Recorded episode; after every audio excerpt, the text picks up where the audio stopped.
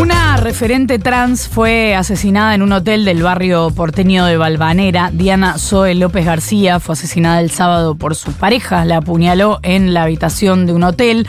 Zoe tenía 47 años, era oriunda de la provincia de Salta, además de presidenta del Hotel Gondolín, un hotel de la zona de Villa Crespo que alberga a la comunidad travesti trans, que no es el lugar donde fue asesinada, sino que es una ONG, y además trabajaba en la aplicación del cupo laboral trans. Lo que trascendió desde la policía fue que un hombre de 38 años fue el que se comunicó al 911 para dar cuenta de la agresión que había cometido contra su pareja y dijo que fue un incidente en una habitación del hotel de la calle México al 2300 en El autor del ataque quedó detenido a disposición del Juzgado Nacional Criminal número 11, imputado por homicidio calificado, pero se prevé que se agregue la figura de transfemicidio.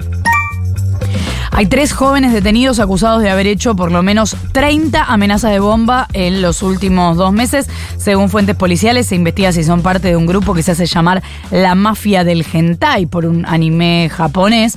Los lugares amenazados incluyen la Casa Rosada, estaciones de tren, como vimos la semana pasada, el búnker de Unión por la Patria, despachos de jueces, etc. Los funcionarios Diego Giuliano y Gabriela Cerruti denunciaron que también recibieron amenazas en sus teléfonos personales. Cierro con esto, representantes de organizaciones gremiales, diputados nacionales de Unión por la Patria presentaron un proyecto de ley para crear un sistema federal de gestión del asbesto. Lo cuento porque es poco habitual y de hecho los laburantes del subte están a la cabeza de este plan. La iniciativa prevé la elaboración de lo que ellos llaman un plan marco de gestión del asbesto, que es en definitiva un modo de detectar y eliminar el material cancerígeno de los lugares de trabajo de todo el país, incorpora herramientas de seguridad laboral y de asistencia a las personas que están expuestas al asbesto o que ya enfermaron por el contacto con este material. Recordemos que la denuncia de los metrodelegados es que hay más de 80 trabajadores del subte afectados en ese ámbito laboral, nueve de ellos con cáncer. Coincidencia incluso entre los medios eh, más acérrimos en, tu, en su antiquillerismo en que Sergio Massa fue el gran ganador del debate presidencial, el último y único antes del balotaje del próximo domingo.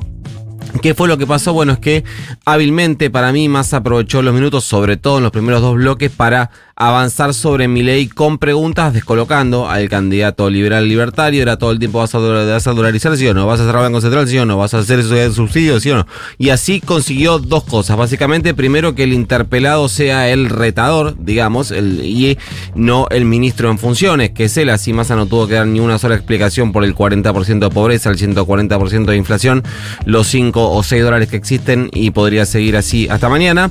Es decir, se comió todo el segmento de economía sin dar una sola explicación sobre su gestión, algo que le terminó reconociendo, por ejemplo, al término del debate Diana Mondino, la eh, quien seguramente sea canciller en caso de que Milei sea presidente. Y en segundo lugar, lo que hizo Massa fue le comió todo el tiempo a Milei, quedándose él con el tiempo para cerrar tranquilo, sin interrupciones ni repreguntas. Del otro lado se vio un Milei que arrancó nervioso y después se fue sosegando, fue vamos, volviendo a la línea que mantuvo sobre todo las elecciones generales para acá, intentando algún contraataque muy poco efectivo, se notó que tuvo algunos problemas de preparación y que no contar con apuntes lo perjudicó mucho, terminó comparando a Margaret Thatcher con Johan Cruyff y con Kylian Mbappé, una cosa medio rara, eh, más haciendo mucho hincapié en intentar desnudar que este Milei aplomado y tranquilo, que relativiza las cosas que él mismo decía que iba a hacer, es un Milei falso, prefabricado y que su plan nunca cambió, igualmente me parece que para el final Massa un poco eh, soltó eh, la, la, avanzada y se abrazó a la victoria garantizada.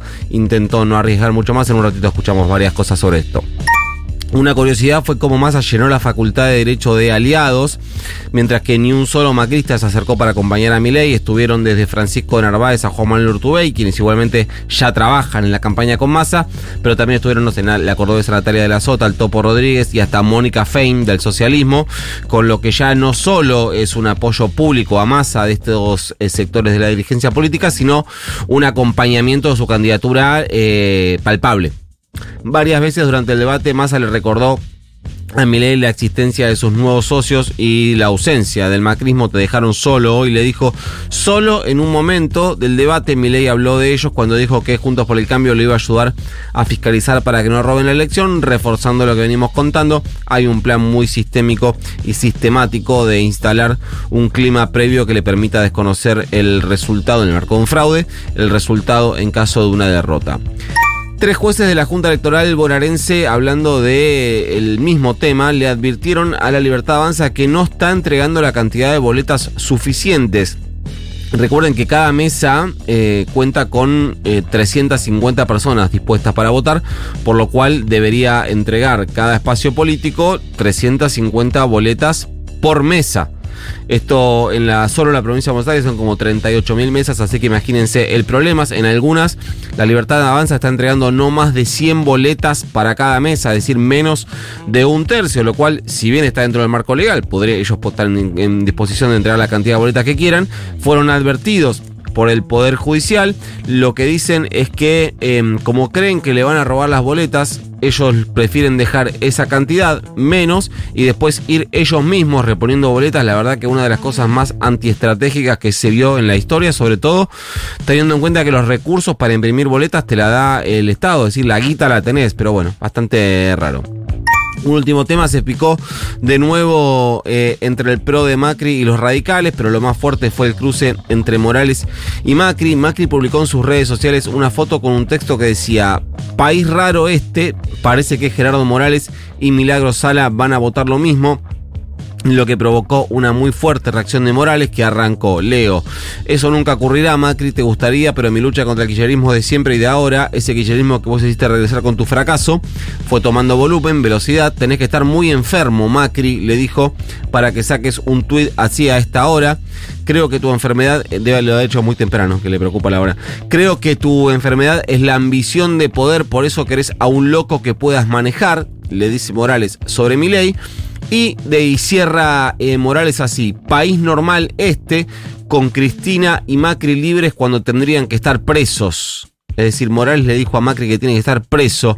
Si querés, Mauricio, puedo entrar en detalles. Y ahí lo dejó, le respondió Patricia Bullrich, alineada, obviamente, con Macri y con Milei. Le dijo, Morales, viste que ahora la llama a todos por el apellido.